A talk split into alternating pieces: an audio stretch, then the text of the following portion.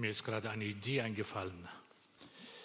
Es wäre doch schön, wir sind gewohnt, dass wir russlanddeutsche und hiesige deutsche Gemeinden besuchen seit Jahren.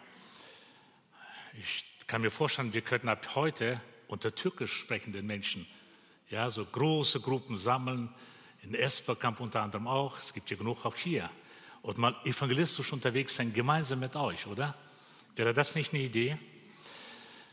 Ich hoffe, dass ihr mich später nicht steinigt und vor allem die Leitung. Liebe Freunde, wir haben heute ganz viel gehört von dem, wie Gott Menschen verändert. Und liebe Freunde, ich bin ganz überzeugt, wenn Menschen Gott begegnen, dass es eine radikale Veränderung gibt im Leben eines Menschen. Das habe ich selbst erlebt, das hat er erlebt, das haben viele von euch erlebt und es geht nicht anders. Denn wenn es eine Begegnung mit einem Nazarener gibt, dann ändert sich sowohl das Denken als auch das Handeln des Menschen. Wir können nicht so bleiben, wie wir sind. Wir haben in der Bibel eine ganze Reihe von Zeugnissen, wo einzelne Personen, wo Gruppen, wo Familien, wo selbst das Volk Israel sich verändert hat, weil sie mit Gott eine Begegnung hatten. Und so bin ich überzeugt davon, dass wenn Menschen Gott begegnen, auch heute, nicht nur irgendwann in der biblischen Zeit, nicht irgendwo in anderen Gemeinden, nicht irgendwo auf den Missionsfeldern in Bulgarien, Rumänien, Sibirien, Zentralasien, wo wir jedes Jahr unterwegs sind, sondern selbst in diesem Raum können Menschen sich verändern, wenn sie Gott begegnen und auf ihn hören. Das ist keine Frage, es ist Fakt. Ich behaupte es, weil ich das oft erlebt habe seit Jahrzehnten wo ich unterwegs sein darf und viele Menschen begegnen und einfach auf die einfachste Art und Weise Menschen begegne und ihnen einfach von Jesus erzähle oder jemand anders. Und wir hören und sehen, wie Gott Wunder bewirkt. Einer dieser vielen Begebenheiten steht noch in der Heiligen Schrift. Es gibt, wie gesagt, viele Zeugnisse, aber ich möchte nur ein einziges von Hunderten oder Tausenden einfach mal hervorheben und eine Geschichte heute erwähnen, die wir alle kennen, selbst Kinder werden sie kennen. Aber es geht um das, was geschieht bei diesen Menschen. Markus Evangelium ist eigentlich ein sehr kurzes Evangelium im Vergleich zu Matthäus, Johannes und, und Lukas. Wir kennen dieses Evangelium, es ist sehr zusammengefasst, sehr komprimiert und man merkt aber, dass dort viele Wunder geschehen. Und Markus ist es wichtig, dass wir einfach merken oder feststellen, wenn Menschen Gott begegnen, dass es da eine radikale Veränderung gibt. Und es geht nicht um einen langen oder kurzen Bericht, sondern Markus will hervorheben, wer diesen Nazarener antrifft, diesen Gott in Person, den Messias, der verheißen wurde im Alten Testament, der erlebt Veränderung in seinem Leben. Markus ist eine besondere Person. Als Markus klein war, so berichten die Quellen, da war ein Hauskreis in ihrer Familie. Ihre Eltern trafen sich mit anderen und unter anderem spricht man auch von Petrus und Paulus und Barnabas, die wahrscheinlich auch dort gewesen sind in diesem Haus. Und Markus, oder er hieß eigentlich von der Apostelgeschichte Johannes Markus. Wir lesen ja oft von ihm. Und dieser Johannes Markus als kleines Kind hört die Botschaft des Evangeliums, ist bei der Bibelarbeit wahrscheinlich irgendwo in der Ecke versteckt und hört einfach zu. Und sein Leben, sein Denken wird geprägt durch das, was er dort in diesem Hauskreis mitbekommt. Der Johannes Markus hat ja auch so seine Krisen gehabt. Ich, ich weiß nicht, gibt es auch so Krisen in eurem Leben mal? Auch in Esperkamp? So, es kommt ja vor hier und da, oder? Und Markus hatte auch eine Krise. Dieser Johannes Markus hat ein Problemchen gehabt. Nun, das findet wahrscheinlich keiner in Esperkamp. Aber dieser Markus hat ein Problem. Nämlich, als er auf der ersten Missionsreise mit Paulus unterwegs war, könnte ich noch erinnern, was geschah da? Darf ich hören? Ich mag euch ein bisschen herausfordern. Ihr liest ja alle die Bibel. Wisst ihr, da war er unterwegs auf der ersten Missionsreise, ein junger Mann, ein Jüngling in der Jüngerschaft Jesu. Und er ist begeistert, was dort geschieht, aber plötzlich hört er von der Verfolgung. Er ist im ersten Jahrhundert nach Christus. Er hört plötzlich von Rom aus, geht Druck aus und er hat mit der Angst zu tun. Und was macht er? Er haut einfach ab. Der ist einfach abgehauen, steht wortwörtlich der ist verschwunden. Paulus ist enttäuscht. Sein Onkel, könnte ich noch erinnern an Barnabas, der auch dort erwähnt wird. Und Barnabas, sein Onkel, hat Mitleid mit diesem jungen Burschen, ist ja sein Verwandter. Den Neffen muss ich doch irgendwo noch zur Jüngerschaft äh, äh, motivieren. Er nimmt ihn auf seiner ersten Missionsreise auch mit und versucht ihn zu motivieren, ihn einzuführen. Und es gelingt ihm, oder besser Gott. Später wird er mehrmals erwähnt in den paulinischen Briefen. Und dort heißt es, der Johannes Markus ist ein treuer Diener mir während der Gefangenschaft gewesen. Da spricht Paulus. Lieber Freunde, merkt ihr schon, selbst an diesem Evangelisten, der das schreibt, über Wunder, hat in seinen Krisenjahren auch etwas erlebt, wo Gott Wirken und Veränderung schaffen kann. Wir als Menschen dürfen es aber auch erleben. Nicht nur andere, sondern auch ich und du. Ich möchte aus einem kurzen Abschnitt lesen aus Markus Evangelium Kapitel 10. Da geht es nämlich um eine Situation, um eine Geschichte, die tatsächlich geschehen ist. Und liebe Freunde, wir sollten nie auf den Gedanken, auf die Idee kommen, irgendwelche liberale Theologie anzunehmen und versuchen, hier und da irgendwo zu zweifeln am Wort Gottes. Es ist vom Geist eingehaucht. Und deswegen ist das für mich pure Wahrheit, was ich hier heute mit euch gemeinsam lese. Da heißt es im Markus Evangelium 10, Abvers 46 bis Ende. Da geht es um einen Bartimäus, Kinder. Den kennt ihr doch, oder? Genau, ihr habt gut zugehört. Da heißt es, und sie, kam, sie kommen, nämlich Jesus und seine Jünger, nach Jericho. Und als er und seine Jünger und eine große Volksmenge aus Jericho hinausgingen, saß der Sohn des Timäus, Bartimäus genannt, ein blinder Bettler am Weg. Und er hörte, dass es Jesus der Nazarener sei, fing er an zu schreien und zu sagen, Sohn Davids, Jesus, erbarme dich meiner. Und viele bedrohten ihn, dass er schweigen sollte. Er aber schrie umso mehr, Sohn Davids, erbarme dich meiner. Und Jesus blieb stehen und sagte, ruft ihn. Und sie rufen den Blinden und sagen zu ihm, sei guten Mutes, steh auf, denn er ruft dich. Er aber warf sein Gewand ab, sprang auf und kam zu Jesus.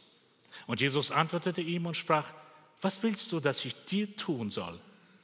Der Blinde aber sprach zu ihm, Rabuni, übersetzt Lehrer, Meister, dass ich sehend werde. Und Jesus sprach zu ihm, geh hin, dein Glaube hat dich geheilt. Und sogleich wurde er sehend und folgte ihm auf dem Weg nach. Eine bekannte Geschichte, oder? Alle kennen die Geschichte. Nichts Neues im Evangelium. Und trotzdem bin ich fasziniert von dem, was der Text, der Abschnitt uns mitliefert. Liebe Freunde, dieser Bericht, dieser Text gehört eigentlich für mich persönlich zu den bewegendsten Momenten in Jesu Leben, in den Evangelien. Hier wird etwas erlebt, was man mit Worten nicht erklären kann. Hier geschieht ein Wunder vor den Augen vieler Menschen, das Jesus der Nazarener tut und keiner kann es erklären. Aber wir kommen darauf auf das, auf, das, auf das Rätsel, das Jesus mitliefert. Liebe Freunde, Jesus befindet sich mit seinen Jüngern unterwegs ich denke, viele oder die meisten von uns haben eine Karte vor sich. Viele von euch weiß ich, sind ja äh, bei Israel-Reisen dabei gewesen. Ja, ich weiß nicht, ist Albert jetzt dabei? Doch, ist auch dabei. Also äh, ich weiß schon, viele von euch sind da gewesen und ich war auch schon mal mit meiner Frau dabei. Und ich bin auch mehrmals dort gewesen und ich staune über das, was man dort erleben kann. Denn wenn man dort ist, kann man erst besser verstehen die Heilige Schrift. Man hat Entfernungen, man hat Zeiten, man hat andere Kulturen und Traditionen vor sich. Und dann versteht man die Texte besser. Und wir müssen uns so vorstellen, von oben, von Galiläa, Richtung Süden nach unten geht es über Perea, weil ja die Samariter dazwischen wohnten, ein Volk, das man ja nicht so sehr mochte. So ähnlich wie die Gagusen wahrscheinlich und, und sonst die Zigeuner, die man nicht so sehr mag. Но мы все равно тебя любим. Äh, aber das waren Menschen, die in, in, nicht so in Verbindung gut standen, nicht friedlich gelebt haben mit den Juden. Und man ging über Perea, die Region, über den Jordan nach Jericho. Dort übernachtete man. Und dann geht man weiter Richtung Jerusalem, Süden. So die Tour. Und das war auch einer über Jericho, einer der bekanntesten Straßen, wo Käufer, Verkäufer unterwegs waren und ihr, ihr Deal gemacht haben, also ihr, ihr Geschäft gemacht haben. Und jetzt stellt euch vor, in diesem Abschnitt steht, steht geschrieben, Jesus war mit seinen Jüngern in Jericho, übernachtet dort, ich nehme an, einige Tage. Und nun ab Vers 46, sie machen sich auf den Weg und gehen Richtung Jerusalem. Ein interessanter Weg. Aber man braucht schon ein bisschen Zeit, oder? Albert, ja? Da geht es nicht so schnell, so mit dem Fahrrad fünf Minuten. Man braucht schon etwas mehr Zeit. Ist auch anders gewesen als heute. Und nun machen sie sich auf den Weg und liebe Freunde, wir dürfen nicht etwas denken, was nicht vorhanden ist, sondern wir dürfen das annehmen, was im Text steht und was die Evangelien liefern, auch aus anderen Evangelien. Und da stelle ich mir vor, jetzt sitzen dort viele kranke Menschen. Liebe Freunde, wir dürfen nicht denken an eine Person, Bartimäus, sondern es waren viele Menschen dort, die Evangelien berichten von Kranken, von Invaliden, von Blinden, von Leprakranken, das heißt aussätzige Menschen, die isoliert waren aus der Gesellschaft, die durften gar nicht in der Stadt leben. Und selbst die, wenn man die begegnet außerhalb der Stadt, so mussten sie rufen, unrein, unrein, komm nicht näher. Und so stelle ich mir das vor, liebe Freunde, viele Menschen am Rand und eine Person wird nur als Repräsentant, als Vertreter rausgenommen aus dieser Gesellschaft, wo viele Kranken und Blinde und Leprakranke waren und die wollen alle geheilt sein. Als erstes fällt mir hier auf, als Jesus mit seinen Jüngern unterwegs ist, dass dieser Mann eine Begegnung, sprich der Bartimäus, eine Begegnung mit Jesus hat und erlebt Gottes Barmherzigkeit. Nun, wie komme ich darauf? Liebe Freunde, übrigens, Bartimäus Kinder heißt ja einfach, Bar heißt Sohn und Timäus heißt der Vater. Sohn des Vaters. Eigentlich kennen wir seinen Namen gar nicht. Aber der heißt Bartimäus unter uns. So, und dieser Bartimäus sitzt, einer von vielen, und hat, der Text liefert uns etwas gehört von ihm. Er kennt ihn wahrscheinlich nicht persönlich. Aber er hörte von einem Nazarener und beginnt zu rufen, Sohn Davids, erbarme dich meiner. Liebe Freunde, dieser Bartimäus hat ziemlich sicher gewusst über seinen Zustand, in welchem Zustand er sich, sich selbst befindet. Einmal, er war blind, ich nehme an von Geburt an. Er war einfach blind und konnte nichts sehen, er konnte nichts Konkretes sich vorstellen, aber seine Fantasie lief. Außerdem, dieser Mann war ein Bettler, das heißt, er war so arm, dass er einfach von Menschen abhängig war und gewartet hat, bis jemand ihnen, ihm oder ihnen Almosen schenkt. Etwas zu essen, etwas zu kleiden. Ich weiß nicht, wie der ausgesehen hat, aber bestimmt nicht reich. Er war in seinen Lumpen einfach angezogen und, und in diesen Lumpen hat er einfach um Erbarmen, um Barmherzigkeit gebettelt. gebettelt. Liebe Freunde, dieser Augenblick hier erinnert mich an einen Zustand, den die Bibel, unseren, wo die Bibel unseren natürlichen Zustand beschreibt in Römer Kapitel 3. Und ich hoffe, dass ihr das auch kennt. Der Mensch mangelt der, des Ruhmes oder der Herrlichkeit, die er bei Gott eigentlich haben sollte. Das war vorgesehen. Aber der Mensch hat sich von Gott abgewandt. Der Mensch ist blind geworden. Der Mensch ist krank geworden geistig. Und er braucht nicht Gott. So zumindest meint der Mensch. Epheser Kapitel 4, Vers 18, da heißt es, Paulus erwähnt diesen Blick und sagt, spricht über den Zustand der Menschheit. Er sagt, sie sind verfinstert am Verstand, fremd dem Leben Gottes wegen der Unwissenheit. Und jetzt denken wir, okay, es ist ja eine Entschuldigung, er, sie sind ja unwissend. Nein, liebe Freunde, Komma, da heißt es, die in ihnen ist, wegen, der Grund wird angegeben, der Verstockung ihres Herzens. Liebe Zuhörer, liebe Freunde, ich weiß nicht, wer du bist. Vielleicht bist du zum ersten Mal zum Gottesdienst gekommen. Und du kennst aber im Inneren deinen Zustand. Du bist nicht am Leben eigentlich. Du brauchst Gottes Herrlichkeit. Du brauchst Gottes Gegenwart. Du brauchst ein Wunder. Und du bist danach. Du weißt nur nicht, wo es zu finden ist. Lieber Freunde, dieses Evangelium sagt dir heute, dein Zustand ist nicht so, wie die Philosophen gesagt haben, irgendwo im Kern ist ja noch etwas Gutes. Also so schlimm sieht es mit dir gar nicht aus. Ich meine, das denkt man doch meistens von uns, oder? Ah, ich habe vergessen, ich bin in Esperkamp. Da sind die Leute sowieso besser. Aber bei uns in Bayern, liebe Freunde, oh, sind nicht die guten Leute. Ich kenne mein Herz, ich kenne mein natürliches Herz. Es kann so schlimm sein. Ohne Vergebung, ohne Veränderung, ohne Wunder von Gott kann ich nicht in die Ewigkeit. In der Abgeschiedenheit von Gott schon. Wir sind alle für die Ewigkeit geschaffen, aber nicht für die Gegenwart Gottes. Und Paulus sagt, die Verstockung ihres Herzens ist vorhanden. Sie haben es nötig, Jesus anzurufen und nach ihm und bei ihm um Erbarmen zu bitten. Liebe Freunde, dieser Mann wusste, er kannte seinen Zustand und er rief aus lauter Kehle.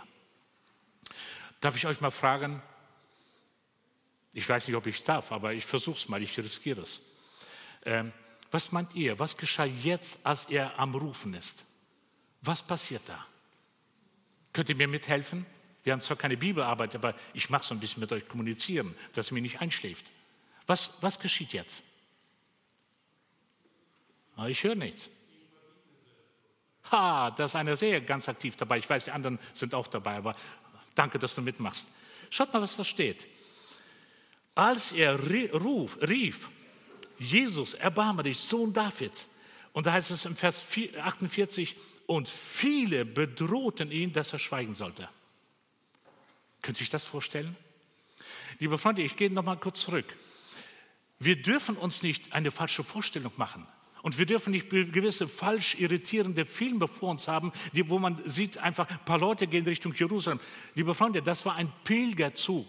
Ich komme aus der katholischen Gegend aus Bayern und da gibt es Pilgerzüge, selbst bei uns in, bei den katholischen kleinen äh, Ortschaften, da gibt es hunderte, wenn nicht tausend Menschen, die gehen und machen ihre Gebete und der Rosenkranz und so weiter, kennt ihr ja wahrscheinlich.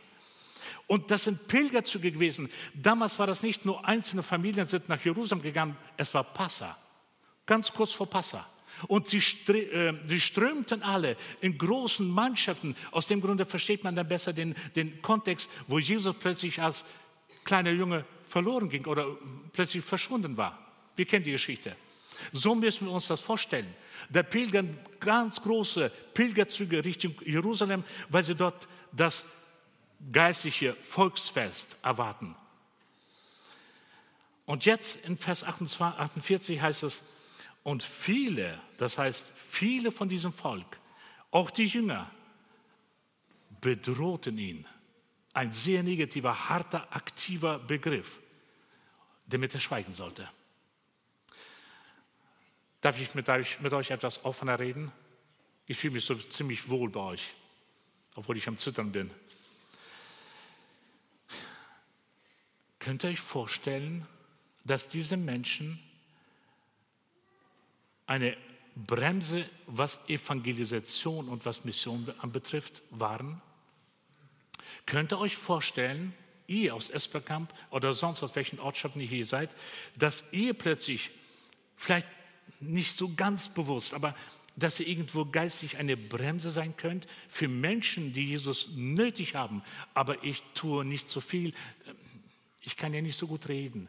Es gibt verschiedene Ausreden und Gründe, die man finden kann. Ich bin nicht so begabt, ich kann hier das, was der andere nicht, oder man schiebt hin und her. Und wisst ihr, ich kann ein ganz langes Lied singen, von dem wir Menschen wie Christen ganz bewusst eine geistliche Bremse sein können für andere, damit die Mission nicht so gut vorankommt. Und liebe Freunde, ich möchte nicht an Ihrer Stelle sein. Ich kenne viele, die das tun. Und ich möchte euch Mut machen, tut das nicht.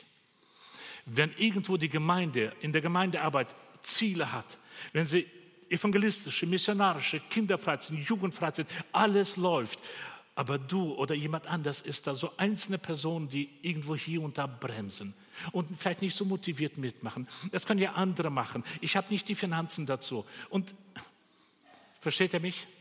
Ihr wisst, wovon ich rede, oder? Ich sehe es in euren Gesichtern.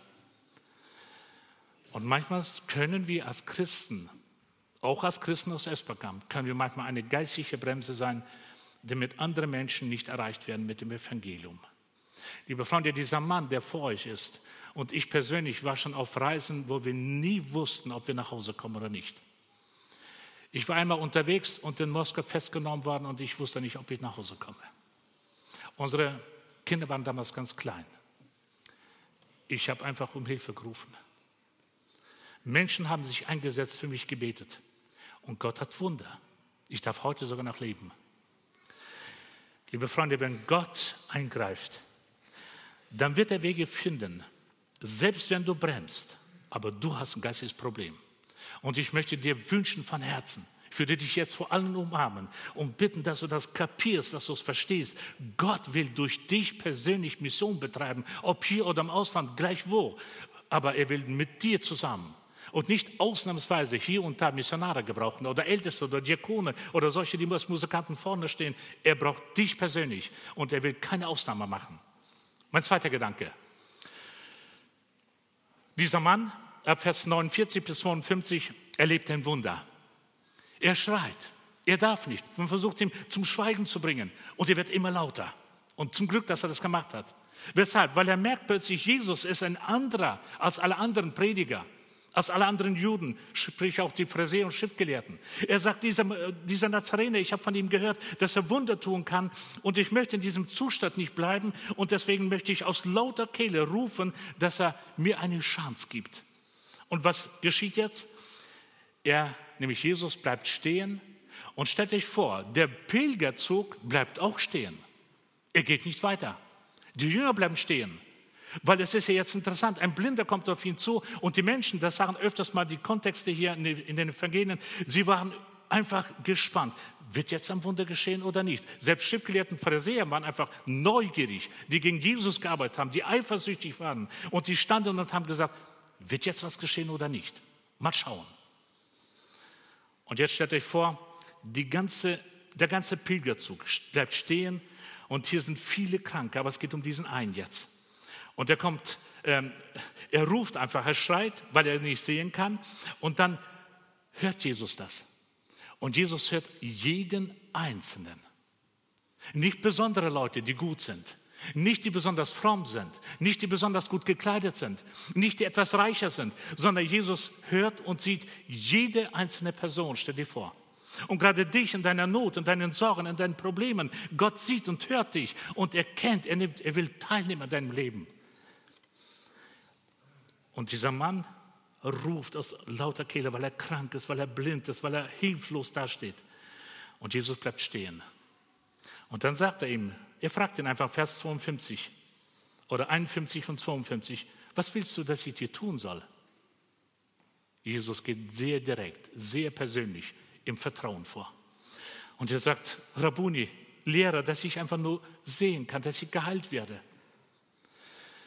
Und liebe Freunde, hier in diesem Augenblick geschieht etwas Besonderes, was ich auch erleben durfte in meinem Leben. Hier geschieht das, was man mit Worten nicht erklären kann. Er wird plötzlich geheilt vor allen Menschen, vor dem ganzen Pilgerzug.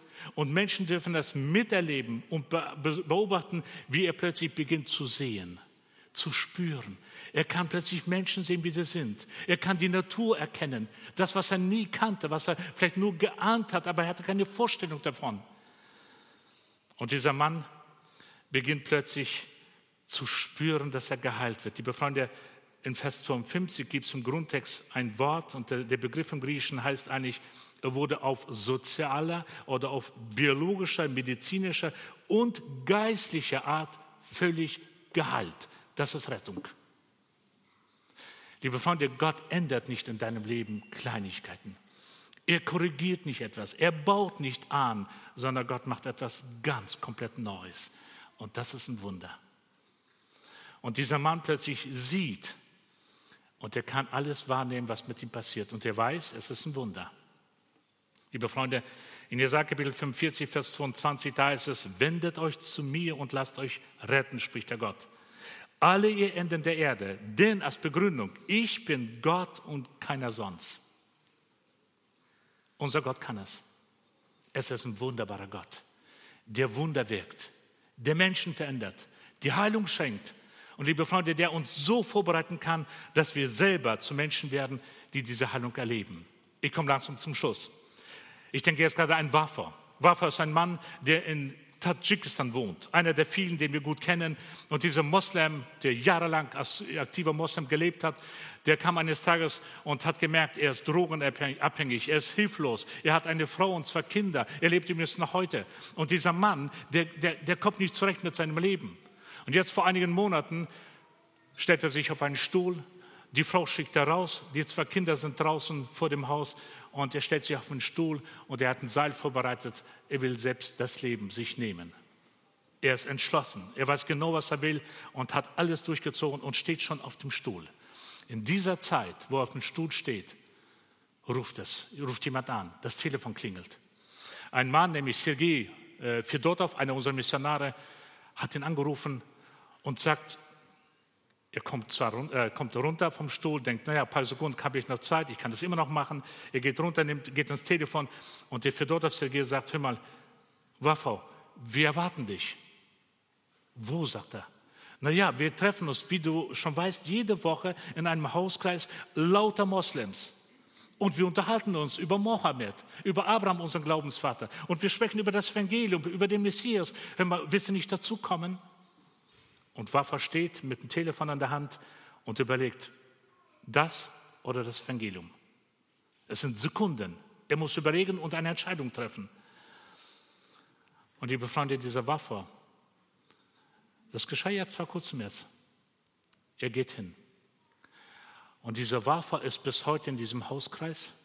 Und jetzt vor zwei Monaten hat er eine Entscheidung als harter Moslem, aktiver, praktizierender Moslem, eine Entscheidung für Jesus getroffen. Und er hat das Wunder auch erlebt. Heute ist er einer der Missionare auf dem Pamir, im Gebirgsland, das einige tausend Meter höher ist, wo ich und du nicht so schnell hinkommen. Ich komme zum Schluss, Entschuldigung. Mein letzter Gedanke ist, einmal, liebe Freunde, hat er Barmherzigkeit erlebt, als zweitens, er hat ein Wunder erlebt und drittens, schaut mal, was da steht in Vers 52. Da heißt es, und sogleich wurde er sehend und folgte ihm auf dem Weg nach. Liebe Freunde, wenn Menschen Gottes Gegenwart erlebt haben und wenn sie Wunder in ihrem Leben erlebt haben, sollten sie schweigen? Könnt ihr euch vorstellen, dass dieser Mann jetzt, der ja auch nach Jerusalem auf dem Weg, wie der Kontext sagt, mitgeht, könnte, ich, könnte ihr ihn vorstellen, dass er jetzt schweigend mit gebücktem Haupt einfach nach Jerusalem zu, nach, zum Passa geht? Könnt ihr euch das so vorstellen? Ich nicht. Also meine Fantasie läuft viel weiter, weil es mir erlaubt, dieser Kontext. Es heißt nämlich, er geht mit, er folgt ihm nach und ich kann mir vorstellen, dass dieser Mann jedem, mit dem er dort eine Begegnung hatte, ob hinten oder vorne, er ist wahrscheinlich nach vorne gelaufen, einmal nach hinten. Denn diejenigen, die bei Jesus waren, die haben es ja miterlebt. Und er hat auf dem Weg nach Jerusalem jedem erzählt, was er erlebt hat für ein Wunder und dass er Menschen sehen kann, dass er sie fühlen kann, dass er die Natur sieht, dass er selbst sogar Maschine, das heißt, ähm, wie heißen die in Deutsch? Falten, dass er selbst Falten sieht, unsere grauen Haare. Nicht wahr, Albert? Entschuldigung, dass ich heute so im Mittelpunkt habe, aber ihr versteht gut. Liebe Freunde, er sieht das und er freut sich, dass er etwas erkennt, wo wir manchmal traurig sind, über unseren weisen, guten, grauen Haaren. Liebe Freunde, dieser Mann hat ein Wunder erlebt und er kann nicht schweigen. Könnt ihr euch vorstellen, dass wir als Missionare schweigen können? Kannst du dir vorstellen, dass ich mit Menschen lange im, im Flugzeug sitze, stundenlang, mindestens sechs bis sieben Stunden aus Sibirien bis nach Deutschland oder, oder Almaty bis nach Deutschland und ich werde schweigen? Kannst du dir das vorstellen, Arthur? Ich auch nicht. Liebe Freunde, Gott hat so viel getan in meinem Leben. Ich kann nicht schweigen. Aber es gibt Menschen, die das erlebt haben, die Wunder in ihrem Leben erlebt haben und vielleicht mehrere Wunder, aber sie schweigen, sie schämen sich und sie haben Angst, die nicht berechtigt ist. Liebe Freunde, ich fasse zusammen. Dieser Mann, Bartimäus, hatte die Barmherzigkeit Gottes persönlich in seinem Leben erlebt. Zweitens, er hat ein Wunder erlebt und er konnte berichten von dem, was er erlebt hat. Und er wurde ein Jünger drittens, der folgte und der, wie er auch ausgesehen mag, aber er ging und hat das den Menschen erzählt, was Gott in seinem Leben getan hat. Mach's weiter. Tu das Gleiche. Und du wirst in Ewigkeit erleben, wie Gott dich noch mehr segnet und besonders belohnt, wie die Bibel sagt. Nicht, weil du das verdient hast, sondern weil er gnädig ist und weil er dich gebraucht hat als ein Werkzeug in seinen Händen. Amen. Darf ich noch mal kurz zum Schluss, ich werde jetzt nicht beten, ich überlasse dir, ja? Entschuldigt, wenn ich überzogen habe, das, da bin ich schuld. Ich möchte kurz darauf hinweisen, ihr kennt es ja von uns Missionaren, wir haben dort beim Ausgang, ihr könnt an den Tisch bitte nicht einfach vorbeigehen. Nimmt dort einfach kostenlos etwas mit. Da sind unterschiedliche Broschüren. Ich habe nur eins hier. Das sind alles Missionare, Menschen, Kinder und Erwachsene, die wir alle persönlich kennen. Es sind nur einzelne Zeugnisse. Das übrigens habt ihr noch nicht mitgenommen. Es ist eines der neuesten Zeugnisse, wo über Missionare berichtet werden. Viele Moslems von ihnen, die Jesus angenommen haben und die heute Missionare sind. Außerdem gibt es dort äh, für Witwen einen Flyer einfach mitnehmen, dann für die kasachische, usbekische, tadschikische Bibeln, wo wir eine Million Bibeln am Drucken schon sind. Wir haben schon einiges gedruckt und weiterhin werden Hunderttausende folgen.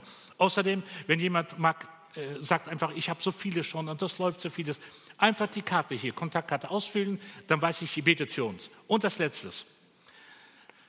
Dieser Missionar ist einer von vielen Missionaren. Ihr könnt für ihn beten. Und wenn es dir gut geht und wenn Gott dich segnet, du kannst für ihn sorgen. Für seine Familie, die immer wieder jede Woche unterwegs ist und dort unter Zigeunern und türkisch sprechenden Menschen das Evangelium verkündet. Danke für das Zuhören.